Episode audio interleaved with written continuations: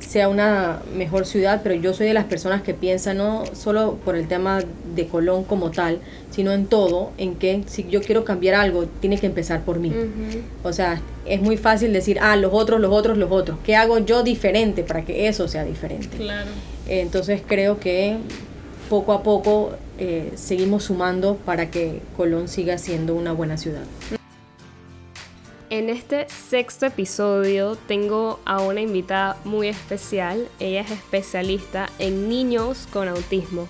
Es psicóloga clínica. Ya podrán escuchar un poco de su historia eh, más adelante después de este mensaje que quiero dar.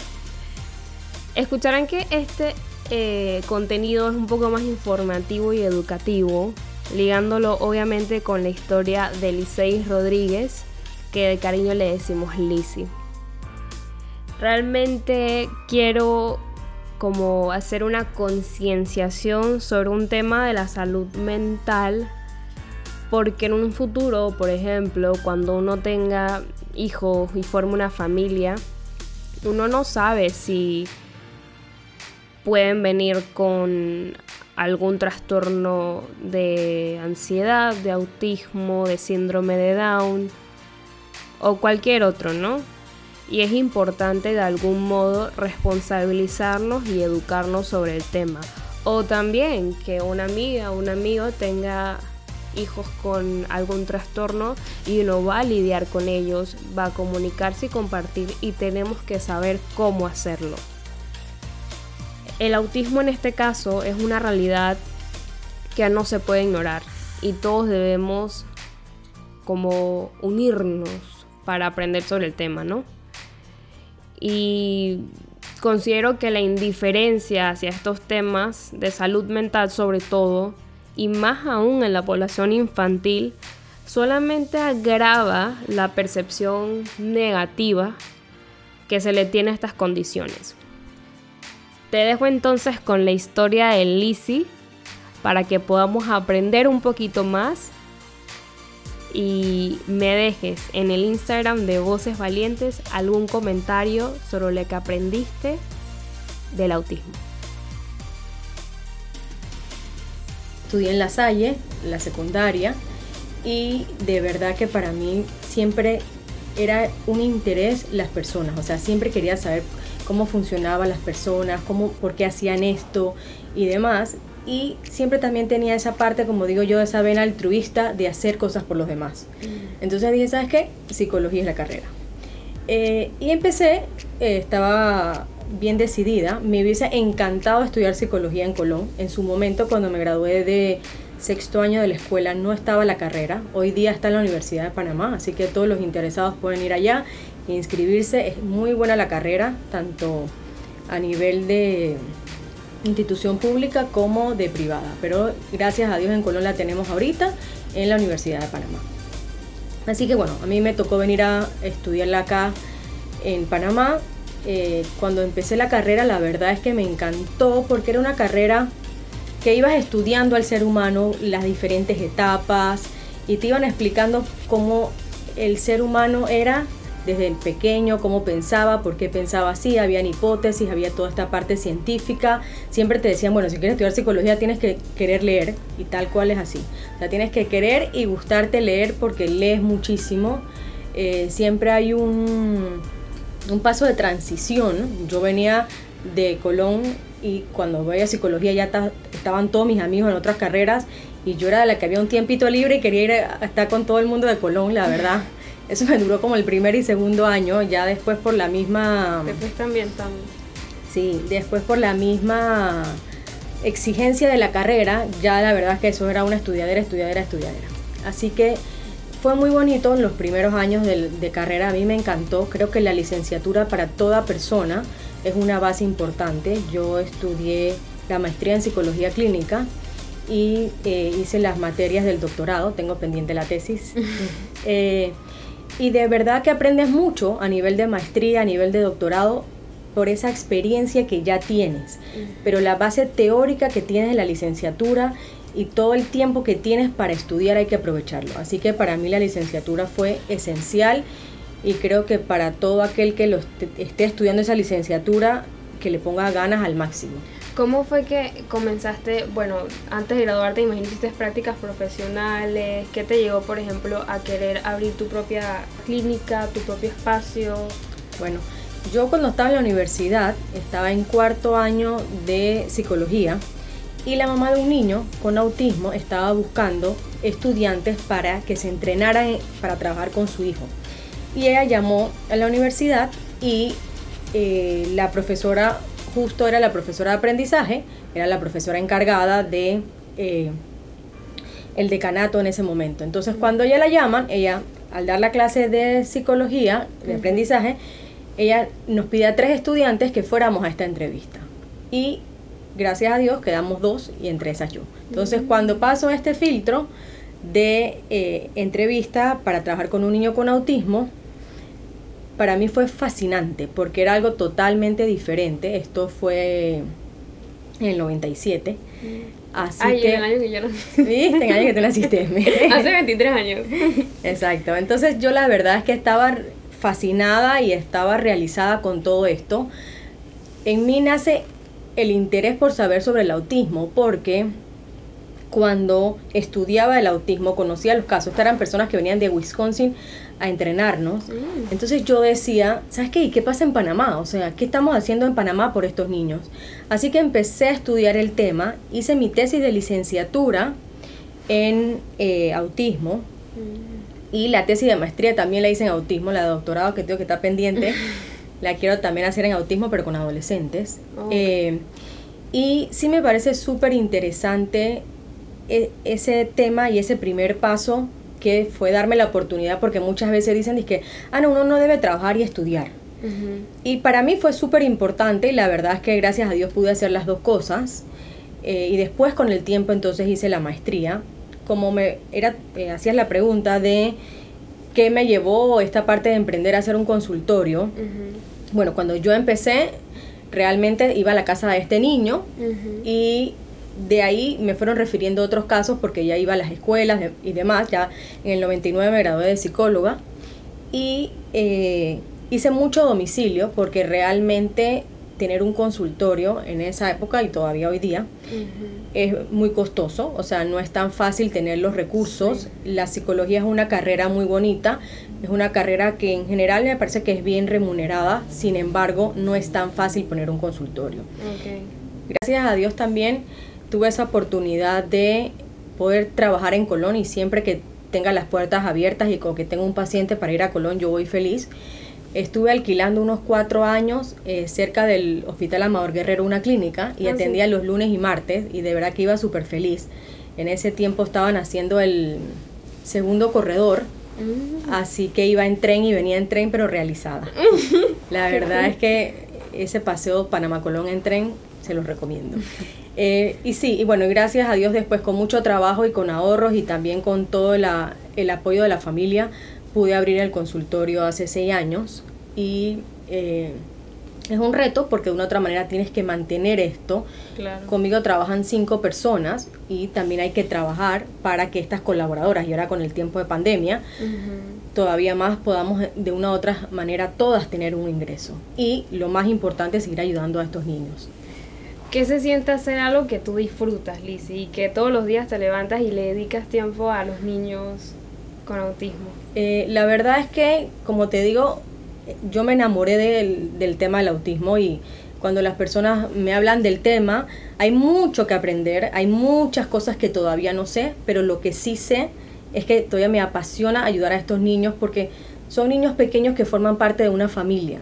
Y si tú puedes dejar un grano de arena para que ese niño cuando tiene 5 años, 8 años, pueda estar con su familia, ese es el regalo más grande. O sea, yo tengo niños y hoy casualmente en la mañana me escribió una mamá que tenía mucho tiempo de no saber de ella, que su niña tiene 11 años y que vio un video cuando la niña decía, voy a cambiar el nombre por supuesto, decía, Rosa quiere eh, pastillas y que en, el video que yo le enseñaba a decir, dime, yo quiero pastillas. Mm. Entonces me dice, wow, no lo puedo creer, o sea, la hija hoy día tiene 11 años, está muy bien eh, igual cada niño es diferente, también tengo niños que están más grandes, con un compromiso diferente, pero eh, aunque no tengan ese desarrollo esperado, forman parte de un conjunto típico, son capaces de hacer algún tipo de trabajo, hacen unas pinturas espectaculares, o sea, lo importante es ayudar a esa familia a que su niño dé lo mejor que puede, o sea, yo creo que realmente si a mí me preguntan, el éxito de mi carrera ha estado en eso, o sea,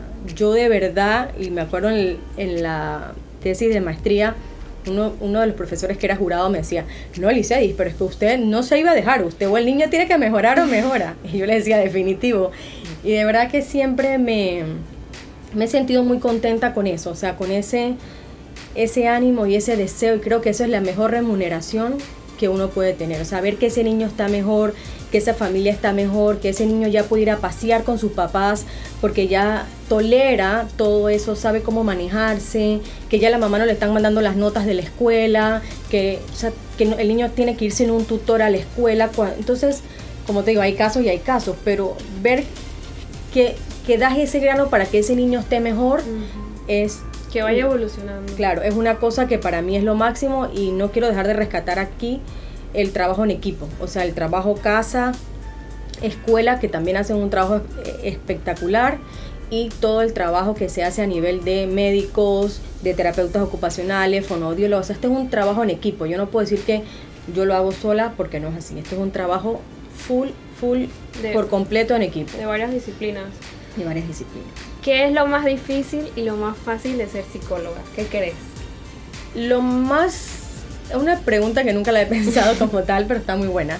Creo que lo más fácil de ser psicóloga, en mi caso, es que me gusta, me gusta escuchar a las personas, me gusta que las personas se sientan mejor, me gusta dejar algo en las personas. Entonces, para mí, el venir a trabajar o el trabajar con una familia no es una no es algo que se me hace difícil porque me gusta, o sea, siento una satisfacción intrínseca de que el otro está mejor gracias a que yo estudié algo, de que yo le puedo dar mi aporte para que esa persona esté mejor. Creo que la parte difícil de ser psicólogo como tal puede ser un, en un momento la frustración cuando no se logra lo que tú esperas, mm. cuando tú quieres que un niño que está recibiendo 10 horas de terapia a la semana hable y todavía no habla, cuando quieres que ese niño tenga las habilidades sociales para que sea aceptado en ese grupo, cuando el niño te dice estoy muy triste porque no tengo amigos en la escuela, o sea, esa parte que no depende solo de ti, este, es una parte difícil eh, porque está esa frustración pues de qué seguir haciendo. Entonces lo que yo hago es que sigo estudiando, estudiando y bueno, también aceptando eh, las situaciones que pasan y bueno, diferentes eh, situaciones y cada, cada niño es diferente. Pero eso me costaba mucho al principio. Yo me acuerdo que yo lloraba. Porque yo decía, ay Dios mío, pero este niño, ¿y qué hacemos? Y una vez me pasó, fui a una escuela y vi a un niño que iba caminando y estaba así como que bien ido. Y yo decía, wow, ¿cómo pasa el tiempo? Y como que en ese momento sentí esa frustración de qué lástima que no pudimos hacer más o que no se pudo hacer más. Entonces te podría decir que esa es la parte difícil, pero como te digo, bien resiliente, estudio, veo y siempre trato de sacar esa parte positiva de lo que sí se hizo y de lo que el niño sí logró. Esta era una de las preguntas que te iba a hacer ya al final, pero es ligado con lo que estamos hablando. Y es que yo imagino que en la universidad te, o sea, te, te dicen que como con la, y con la experiencia en la universidad te dicen cómo manejar como las repercusiones después de haber atendido a alguien. Como psicóloga, ¿cómo haces como para que quizás los problemas, no solamente de un niño con autismo y de la familia, sino personas en general que trates, no repercuten en tu vida personal? Bueno, la verdad es que eso no es tan fácil, porque al final, este sí, es una historia que tú escuchas y es una historia que igual como profesional, lo que yo creo que es importante es separarlo. Porque yo como profesional me puedo quedar en mente con lo que me dice una persona para tratar de resolver esa situación.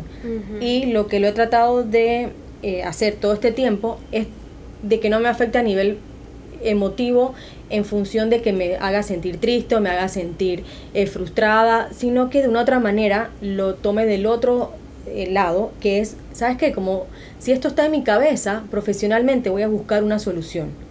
Entonces es la manera como lo manejo en ese sentido. Claro.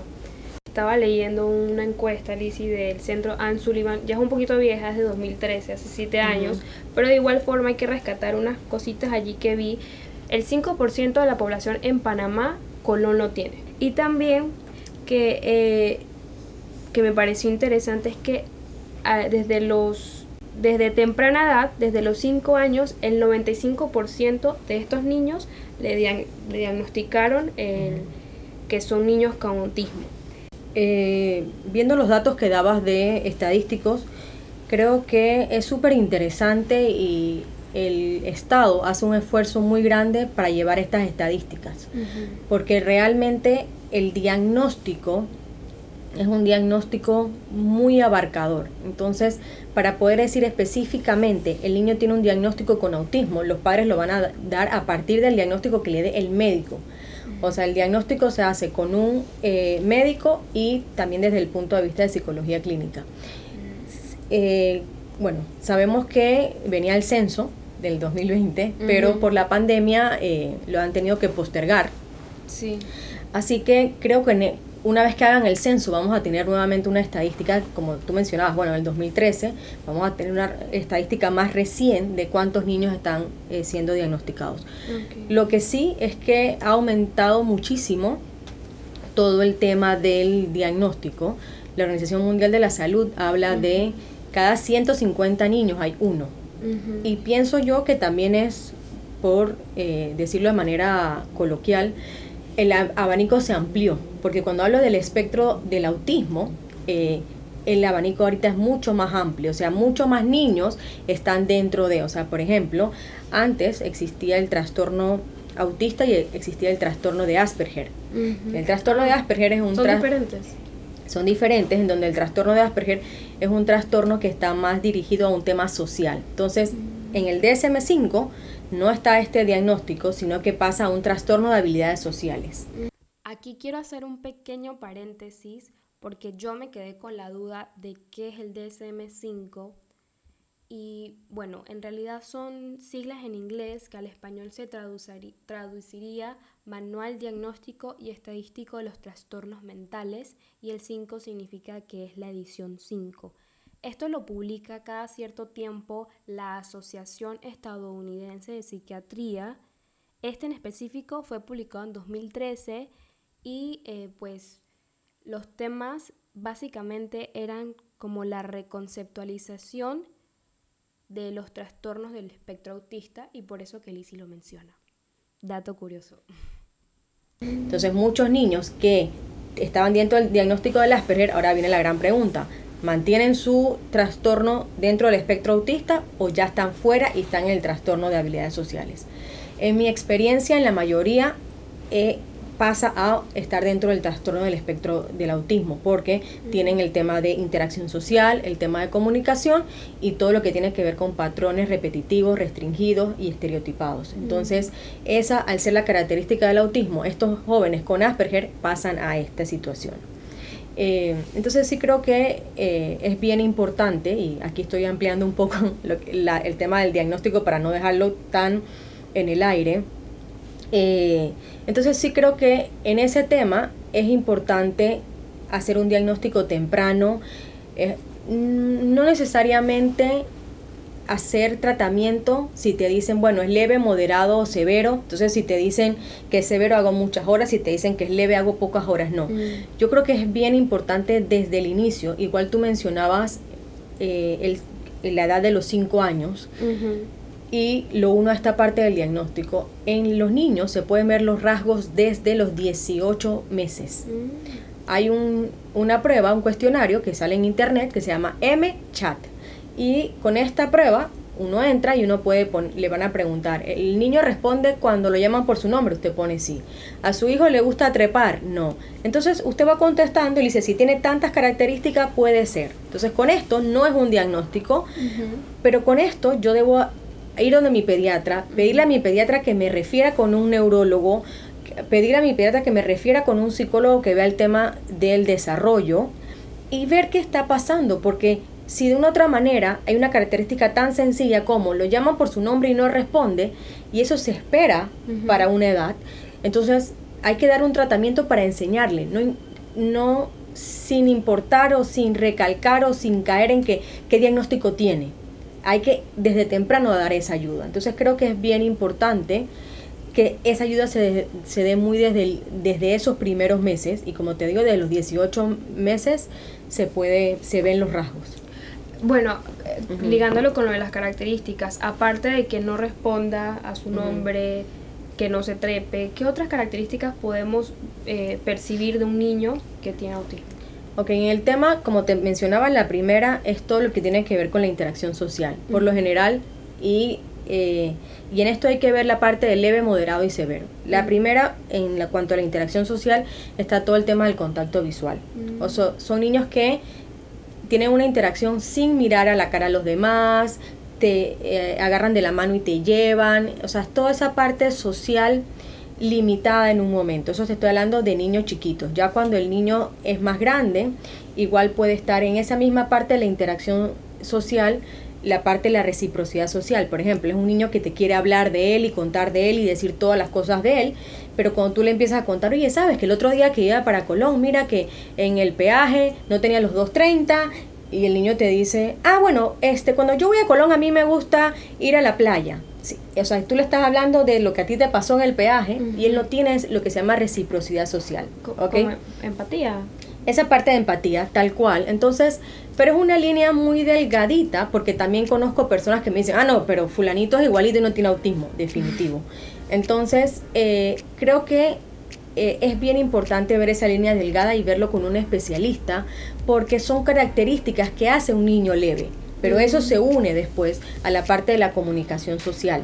Entonces, en la parte de la comunicación social, cómo es su lenguaje, cómo es su interpretación de las cosas, cómo tiene esa, e, esa necesidad de comunicarse con el otro, de contar sus cosas, o sea, todo, toda esa parte en cuanto al leve. Ya el moderado y el severo tiene un compromiso en su lenguaje. O sea, por ejemplo, como yo te decía, la niña que decía, eh, Rosa quiere pastillas. Entonces tú le enseñas que ella diga, yo quiero, pastillas. Entonces si yo digo, ah, no, eso se le va a quitar solo. No sé si se le va a quitar solo. Entonces lo que muchas veces escuchamos es que no es que su mamá era así, su papá era así, hablaron tarde, él también no decía la R y, y, está bien, o sea, puede ser, pero yo lo que siempre recomiendo es que busquen la orientación, puedan de una u otra manera desde temprano ver esas situaciones, porque muchas veces pasa que eh, pasó el tiempo, tienen 5 o 6 años y a nivel neurológico ya se hicieron muchas sinapsis y muchas conexiones que desde, se pudieron ver hechos diferentes desde temprano. Entonces creo que es importante ese inicio eh, del tratamiento desde muy temprano. ¿Cuál es tu recomendación a la sociedad para, para tratar un comportamiento no esperado de un niño?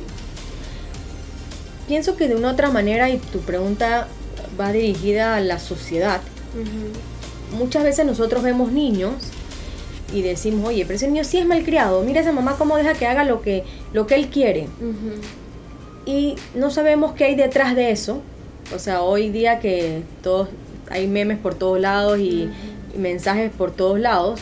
El otro día escuchaba a uno que me gusta mucho que decía que no conocemos la historia de la persona que está detrás, por eso no la juzgues. Entonces creo que de una otra manera hay una parte propia de la edad, de ese niño que es travieso, de ese niño que es inquieto, hay una parte propia de los padres que están cansados de ir detrás del niño dependiendo del lugar o tienen otras cosas que hacer si tiene otros hermanitos.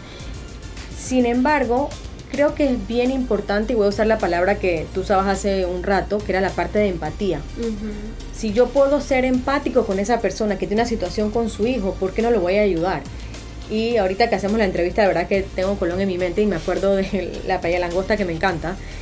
En, si yo veo que hay un niño que está con la arena o que está haciendo algo y la mamá no puede con el niño y se le fue al, al, mar eh, su, su pelota, y yo puedo ir a ayudar, es importante que uno vaya a ayudar.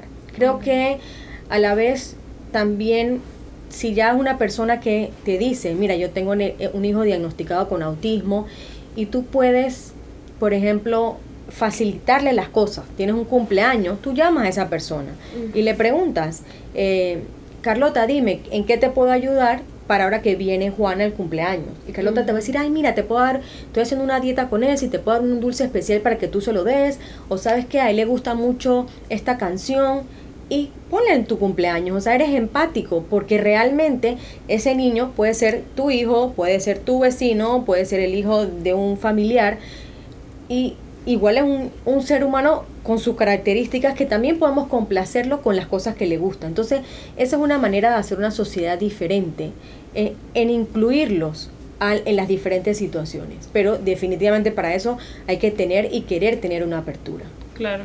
No, y también educarse, o sea, informarse. ¿Cuál es la causa del autismo, Lizzie? Bueno, eh, la causa del autismo en este momento hay diferentes hipótesis de causas. En el DSM-5, eh, el autismo ahora se encuentra dentro del grupo de los trastornos de neurodesarrollo. Y cuando hablamos de un trastorno de neurodesarrollo, muchas veces, y lo podemos ver escrito en el manual, sus causas vienen desde el periodo de gestación. Eh, entonces, es una de las situaciones que todavía no, no hay estudios tan detallados que te puedan decir como, por ejemplo, el síndrome de Down, que tú haces un examen y sabes. en, el, en el tema del autismo no se puede. Eh, lo vas a saber cuando el niño nació. Igual también hay otras hipótesis que hablan de todo un tema de alimentación, de eh, diferentes situaciones, como saben y es muy escuchado, se habló de las vacunas, de una otra manera, hasta donde yo tengo conocimiento y manejo, se descartó que sea la causa del autismo como tal, sí se encontró que el mercurio tenía repercusiones en, en el desarrollo y muchas de las casas farmacéuticas han hecho los cambios pertinentes sin embargo, creo que este es un tema súper interesante, el de las causas.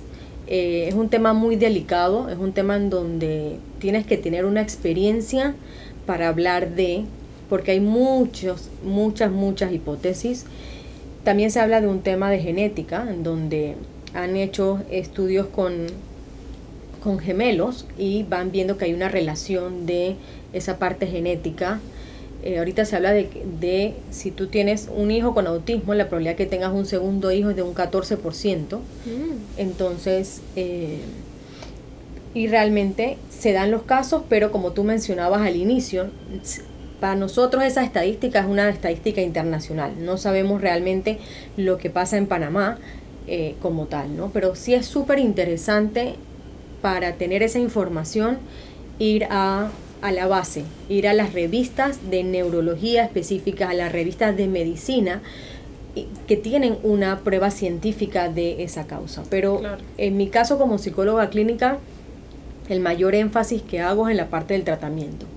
Eh, sin embargo, me parece súper interesante todo el tema que se, se, ve de las causas. Ahorita están haciendo unos exámenes de genéticas que le preguntaba a una neuropediatra, me dice, Lizzy, son carísimos, pero vale la pena porque con ese examen, si te das cuenta de un tema genético, puedes atacar por ahí o puedes ir por ahí con la medicina porque ya ves que hay algo genético. A muchos niños le salen, a muchos niños no le salen. Entonces, bueno, más que a muchos niños le salen, le sale a una minoría. Sin embargo, a esos niños que son minoría, se puede ayudar porque ya conoces la causa. Claro. Entonces sí es bien importante hablar con su médico y buscar y buscar la causa. Si no hay una causa específica, entonces ya uno sabe que trabaja a nivel eh, de lo que ve clínicamente. ¿Cómo, qué, qué deben hacer los padres cuando ven algo diferente en su hijo? Es decir, cuando ya ven como características como mencionaste antes, ¿qué debe, qué se, ¿cuál es el primer paso? Yo pienso que es súper importante que eh, ese primer paso lo den con su médico pediatra. Los pediatras cada vez más están eh, haciendo estos señalamientos porque mm, se han dado cuenta con el tiempo que ya no es tan sencillo y que los niños sí traen un componente de inmadurez, o sea, con mayor predisposición que antes, porque antes era típico decir, ah, no, es que el papá habló tarde, ah, no, es que tal cosa pero hoy día no. Entonces, hoy con tantos tratamientos que hay, creo que lo primero es ir donde el pediatra. Si usted va donde su pediatra y todavía usted tiene como esa cosquilla como papá, porque realmente lo más importante es lo que dicen los padres. Entonces, si, si usted tiene esa cosquilla como papá, vaya donde un neuropediatra, un neurólogo. Y ese neurólogo le va a mandar a hacer unos exámenes a su niño para ver si está pasando algo más. Por ejemplo, hay muchos niños con actividad eléctrica, que es lo que llamamos la, eh, parte de la epilepsia, que por eso tienen eh, características de inmadurez. Entonces, si tú manejas medicamentos para epilepsia, pueden disminuir esas características. Entonces, es súper, súper, hiper importante la parte médica. Yo como eh, psicóloga, igual siempre me gusta trabajar con los médicos porque uno es un ente tanto biológico, químico como mental. Así que ese trabajo en equipo es súper importante. Claro. Em, voy a ponerte un escenario para que, para que me expliques esto. Me dice una amiga que tiene su hijo y me dice, no, es que mi, hijo ya fue diagnosticado con autismo. Como yo, desde, mm, pues tengo un poquito de conocimiento, un poquito no, ¿cómo hago para no hacerle sentir al niño que no es diferente, de manera que como que no se crea una herida emocional en él eh, y ni la que ni la familia sienta que tiene un hijo diferente. Sí, creo que es una muy bonita pregunta y una pregunta que ojalá nos, hiciéramos todos cuando alguien nos dice tengo este niño con esta eh, necesidad educativa especial o tengo este niño con esta inmadurez. Realmente eh, lo más importante que podemos hacer es y como mencionaba arriba la parte que decías de sociedad que me gustó mucho, es incluir a este niño. O sea, todos somos diferentes, a todos nos tienen que tener paciencia de diferentes maneras. Así que pienso que es importante para este niño que demanda de mí más paciencia, poderle dar más paciencia. O sea, y escuchar a esa mamá, eh, siempre preguntarle, mira, eh, si te puedo ayudar en algo, dependiendo también de la amistad y demás. Y creo que para ese padre de familia, y como tú mencionabas la palabra, para no herir, que esa familia se sienta excluida, es incluirle a la persona. Y dar esos espacios en donde el niño también forme parte de. Y de repente uno ser creativo, vamos a decir en tu caso que te gusta montar bicicleta y la, el niño también le gusta montar bicicleta o sabe, sabes que a lo mejor no puedo ir donde siempre voy, pero puedo ir con ellos y acompaño a mi amiga a manejar bicicleta con su hijo. Ok, incluir. Y la, clave está en incluirlo y también mencionabas la parte de lo que sabes un poco más menos, también eh, agregaría la parte de educarse, o sea, preguntarle a tu amiga, mira, ¿qué te ha dicho el doctor? O sea, ahora que vamos a manejar bicicleta con él, ¿qué le digo? ¿Cómo le pregunto las cosas? Y sin pena, sino con una empatía, preguntarle si ves algún comportamiento que tú no entiendes, preguntarle una eh, pregunta, le dices, ¿no? Valga la redundancia. sí, porque hay que poner ejemplos aterrizados. Claro, entonces tú le dices, mira, eh, yo vi que cuando él maneja bicicletas, a veces va como repitiendo frases. ¿Será que él me quiere decir algo? Porque tú ves que el niño va repitiendo clase, frases, por ejemplo, puede decir, hay muchas montañas y me gusta estar en las montañas, pero él no te está llamando a ti. Esme, entonces no te está dirigiendo y tú le preguntas a tu amiga. Entonces tu amiga te puede explicar, bueno, sí, la verdad es que él a veces habla en voz alta, lo que hacemos es que le decimos, Juan, tú estás hablando con alguien, o, Juan, me querías decir algo, o mm. simplemente le decimos, o sea, cada niño es diferente, él va hablando de las montañas, o simplemente tú le dices, oye, de verdad, Juan, ¿la viste? Mira, oye, está altísima, ¿será que la subimos en la bicicleta o no? O sea, de una otra manera es como tú puedas hacer clic con ese niño, porque así como la mamá, a todos los niños, las personas que estamos a, su alrededor, los estamos conociendo, el papá, los tíos, los abuelos, todo, uno también lo está conociendo. Entonces uno le pregunta a la persona y se hace más eh, ameno y llevadero eso, ¿no? Claro. ¿Cómo ves en Panamá el tema del autismo? Bueno, eh, siendo bien honesta, me siento contenta en general porque siento que tanto a nivel gubernamental, como a nivel privado se han hecho grandes esfuerzos por ayudar a esta población y apoyar. No es fácil, no es fácil eh, porque de una otra manera, al ser esto, o sea, una situación nueva, hay, no, no está todo el mundo preparado, o sea, a mí ya yo tengo, como te dije, del 97 haciendo esto, así que ya tengo mis añitos haciéndolo y realmente es una inversión que uno hace a nivel de educación.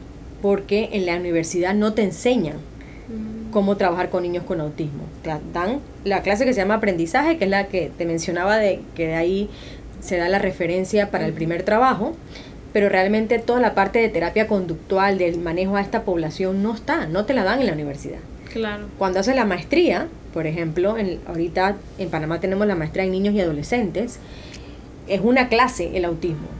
Entonces no hay una especialidad para, así que toca hacer la inversión de ir afuera. Mm. Eh, igual como te mencionaba, el Estado ha hecho gran esfuerzo en traer también personas, por ejemplo, tú mencionabas el centro Ansullivan, ellos tenían periódicamente, no sé cómo está ahora con la pandemia, para ser honesta, pero igual voy a revisar, eh, ellos tenían periódicamente entrevistas. Mm. Por Skype y diferentes medios para que los padres, por ejemplo, con personas de Perú, que es la base del centro, y de otros eh, países, pudieran tener información. También traían muchos eh, profesionales, médicos, psicólogos, terapeutas ocupacionales de Panamá, panameños, y hacían eh, conferencias para que todos nos educáramos un poco más y aprendiéramos en este tema. O sea, realmente eh, estoy muy contenta porque te digo que se están haciendo los esfuerzos y a la vez lo que más me gusta es que hay personas que quieren trabajar con esta población porque puede haber los recursos y decir, ok, eh, están, eh, están, hay becas, hay eh, subsidios para hacer investigaciones, pero no hay las personas que la quieran hacer. ¿Me explico? O sea, se pueden abrir las plazas para trabajo y las personas no quieren trabajar con esa población. Entonces, yo estuve dando clases de psicología y ya muchas de las estudiantes están graduadas y cuando me las encuentro y me dicen, ay, profesor, estoy trabajando con autismo, me da una alegría. Claro. Porque creo que de una otra manera, ¿sabes? Eso es lo que hay que hacer. No nos sirve de nada que haya algo y las personas no quieran trabajar o no quieran aprovechar esa oportunidad. Así que pienso que es un reto trabajar con autismo, pero me, me siento muy contenta porque los esfuerzos se siguen haciendo y cada vez habemos más personas que queremos hacer este trabajo. Qué bonito, Lizzie. Em, ya saliéndonos un poco del tema para terminar también el, episodio, ¿qué consejo de vida nos puedes dar a nosotros que estamos en la década definitiva, como algunos le dicen, algunos autores le dicen, eh, así consejo de vida? Ok, eh, bueno, cuando hablábamos me decías, sí, en esta época de tantas redes sociales, de tantas cosas, yo creo que todas las etapas de la vida son bonitas creo que si uno conversa con los papás, los que tienen sus abuelos y pueden conversar con sus abuelos o con sus bisabuelos, siempre era como, ah, es que los muchachos de ahora, es que la generación de ahora. Entonces creo que de una otra manera, sí, somos la generación de ahora todos, desde ese bisabuelo que todavía lo está viviendo, porque hay muchas personas mayores que le encantan las redes y también están en las redes. Sí. Así que creo que hay una parte bonita y hay una parte positiva de las redes y, de esa situación. Y cuando tú decías qué consejo de vida, en función de eso, lo que para mí es súper importante, eh, te lo digo personalmente y como psicóloga, es mantener esa relación uno a uno. O sea, creo que esa parte muy chévere de las redes, ah, sí, mira la comida que me comí, ahora estoy aquí en el selfie con, con el sol, bueno, todo eso me parece bellísimo. ¿ok? Eh, pero, por ejemplo, es súper chévere cuando mandas un selfie, como el otro día veíamos con una prima, cuando vas y visitas a tus papás, cuando visitas a tus tíos, cuando sabes que voy a escribirle a un amigo de la escuela que me de que vive en Colón o que vive aquí en Panamá, o sea, y haces esa parte de estar con las personas en vivo. O sea, yo lo que pienso es que hay que hacer un balance en donde cuánto estoy con las personas en vivo. Ah, sí, que es esta tía. Ay, sí, la otra vez le chateé y me contó, porque ahora no chatea con su tío también. Así que no, que le chateé y chévere todo, pero ¿cuándo fue la última vez que lo vistes? Exacto. Entonces creo que mi recomendación, digo, igual estamos en pandemia, hay que cuidarnos y demás, pero mi recomendación es que veas a las personas en vivo. O sea, que tengas esa relación en vivo. O sea, no es que, ay, les mando la foto del, del cheesecake que hice agarra un pedazo de cheesecake, lo, lleva y lo comparte y se lo lleva en persona. O sea, esa parte de esa relación en vivo me parece súper importante. ¿Qué le dirías a una persona que quiere estudiar psicología? Eh, bueno, cuando uno quiere estudiar psicología hay de todo. Hay gente que te dice, ay, buenísimo, vas a ayudar a mucha gente, lo máximo. Otra gente te dice, ay, tienes, tienes que tener bastante paciencia para escuchar problemas. Otra gente te dice, uy, ¿qué va? Te vas a morir de hambre. Entonces, psicólogo, mm". otros te dicen, bueno, cuida, cuida que los psicólogos van a quedar como muchos psicólogos que quedan locos. Hay de todo. Eh, yo pienso que si la persona tiene la pasión por la psicología, quiere saber de psicología, que estudie psicología, porque esa persona quiere. Porque todos los pro o los contra que le pueden dar los demás, al final ella va a determinar si sí o si no, porque le, le, pone pasión. Pienso que psicología es una carrera muy bonita. Hoy día tiene muchas ramas. También hay personas que empiezan estudiando psicología, se salen, se van a otras ramas parecidas, pero le queda esa experiencia. Eh, hay personas que empiezan siendo psicólogos y querían tener su consultorio y de repente quedan en forense y están enamorados de la psicología forense. Hay un psicólogo que después estudió derecho porque le encanta toda esta área. Hay muchas personas que saben desde el inicio, yo voy a estudiar psicología porque quiero hacer psicología industrial, recursos humanos. O sea, creo que es eh, importante que uno quiera hacerlo. Y si uno tiene sus pequeñas dudas, uno puede hacer una entrevista con un psicólogo para que te amplíe y también ver esa área personal de uno eh, en, esa carrera en 10, 20 años, porque sí es verdad, es una carrera que demanda mucha paciencia, es una carrera que demanda querer escuchar a los demás y querer ayudar al otro, porque no es ni por la remuneración económica, porque como yo siempre digo, la remuneración económica la puedes hacer de muchas maneras. O sea, realmente tienes que hacer, y como empezaste tu entrevista, un trabajo que tú te levantes y te levantes contenta de ir a hacerlo. Entonces creo que eso es esencial. Escuchaste una voz valiente. Ahora, ¿qué aprendiste? ¿Con qué te quedas? Que esta conversación no quede en vano, sino en acciones. Pendiente al próximo episodio y nuevamente gracias. Síguenos por Instagram como Voces Valientes.